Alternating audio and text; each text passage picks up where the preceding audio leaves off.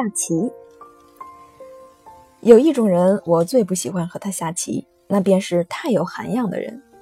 杀死他一大块，或是抽了他一个车，他神色自若，不动火，不生气，好像是无关痛痒，使你觉得索然寡味。君子无所争，下棋却是要争的。当你给对方一个严重威胁的时候，对方的头上青筋暴露，黄豆般的汗珠一颗颗的在额头上陈列出来。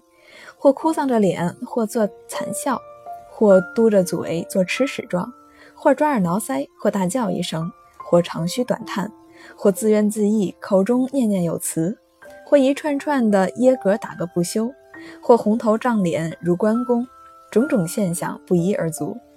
这时节，你行有余力，便可以点起一支烟，或多一碗茶，静静地欣赏对方的苦闷的象征。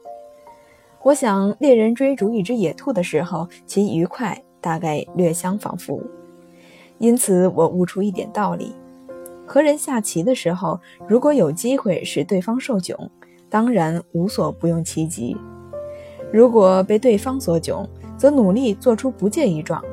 因为既然不能积极的给对方以苦痛，只好消极的减少对方的乐趣。自古博弈并称，全是属于赌的一类，而且只是比饱食终日无所用心略胜一筹而已。不过艺术，不过艺虽小数，亦可以观人。相传有慢性人见对方走当头炮，便左思右想，不知是跳左边的马好，还是跳右边的马好，想了半个钟头而迟迟不决，急得对方只好拱手认输。是有这样的慢性人。每一招都要考虑，而且是加慢的考虑。我常想，这种人如加入龟兔赛跑，也必定可以获胜。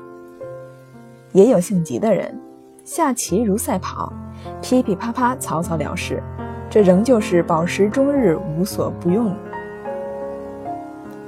这仍旧是饱食终日无所用心的一贯作风。下棋不能无争，争的范围有大有小。有斤斤计较而因小失大者，有不拘小节而眼观全局者，有短兵相接做生死斗者，有各自为战而旗鼓相当者，有赶尽杀绝一步不让者，有好勇斗狠同归于尽者，有一面下棋一面俏骂者。但最不幸的是，争的范围超出了棋盘而全族交加。有下棋者久而无闻声音。排闼视之，却不见人。原来他们是在门后角里扭作一团，一个人骑在另一个人的身上，在他口里挖车呢。被挖者不肯出声，出声则口张，口张则车被挖回，挖回则必毁棋，毁棋则不得胜。这种认真的态度，憨得可爱。我曾见过二人手谈，起先是坐着，神情潇洒，望之如神仙中人。偶尔棋势吃紧，两人都站起来了，剑拔弩张，如斗鹌鹑。最后到了生死关头，两个人跳到桌子上去了。笠翁闲情偶记说：“弈棋不如观棋，因观者无得失心。观棋是有趣的事，如看斗牛、斗鸡、斗蟋蟀一般。但是观棋也有难过处，观棋不语是一种痛苦。”喉间硬是痒得出奇，思一吐为快。看见一个人要陷入陷阱而不作声，是几乎不可能的事。如果说的中肯，其中一个人要厌恨你，暗暗地骂你一声多嘴驴；另一个人也不感激你，心想：难道我还不晓得这样走？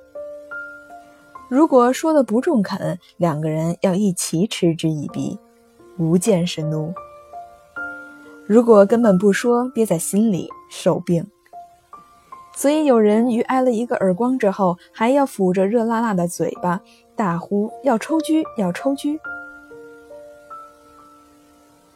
下棋只是为了消遣，其所以能使这样多人视此不疲者，是因为它颇合人类好斗的本能。这是一种斗智不斗力的游戏，所以瓜棚斗架之下，与无事。与世无争的村夫野老不免一平相对，消此永昼。闹市茶寮之中，常有常有有闲阶级的人士下棋消遣，不为无益之事，何以遣此有涯之生？宦海里翻过身，最后退隐东山的大人先生们，避肉复生，而英雄无用武之地，也只好闲来对弈，聊此残生。下棋全是剩余精力的发泄，人总是要斗的，总是要勾心斗角的，和人争主的。与其和人争权夺利，还不如在棋盘上抽上一局。宋人笔记曾载有一段故事：李那仆射性便急，酷好一棋，每下子安详，急于宽缓，往往造怒作。家人辈则命以义具陈于前，那赌便欣然改容，以取其子不弄，都忘其会矣。下棋有没有这样陶冶性情之功，我不敢说。不过有人下起棋来，确实是把性命都可以置之度外。我有两个朋友下棋，竟抱坐不动声色，俄而弹落，棋子被震得在盘上跳荡，屋瓦乱飞。其中棋瘾较小者变色而起，被对方一把拉住：“你走，那就算你输了。”此公深得其中之趣。